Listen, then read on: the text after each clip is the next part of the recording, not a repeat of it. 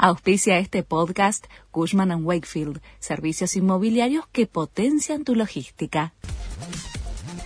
La Nación presenta los títulos de la tarde del miércoles 10 de agosto de 2022. Los piqueteros no fueron recibidos por el gobierno y amenazan con acampar. La movilización a Plaza de Mayo provoca caos en el tránsito en el centro porteño reclaman un bono de 20 mil pesos para jubilados y monotributistas y la suba del salario mínimo. Decidirán en asamblea si hacen una campé. La oposición en el Congreso le reclamó al Banco Central que informe si está usando los dólares de los ahorristas. Es un pedido presentado por Gerardo Milman y acompañado por Vidal, Ritondo, Wolf, Ocaña y Lombardi exige que la entidad revele qué acciones realiza para sostener la estabilidad monetaria, si usa esos encajes de los depósitos en dólares de ahorristas y cuál es el total de la emisión hasta la fecha.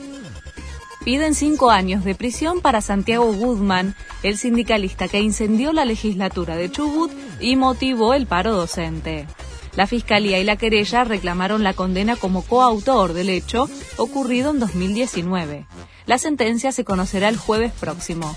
Hoy la CETERA realiza un paro nacional en solidaridad con el gremialista. Mirta Legrand ya firmó contrato para su vuelta a la pantalla.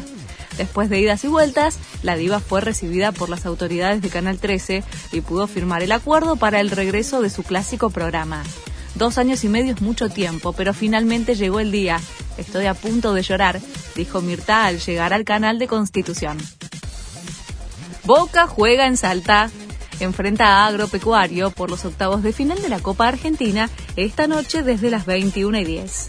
El técnico Ceney se va a poner un equipo que combina titulares y suplentes, con Javi García en el arco, a la espera de que Chiquito Romero tome la titularidad debajo de los tres palos con la casaca 25. Este fue el resumen de Noticias de la Nación.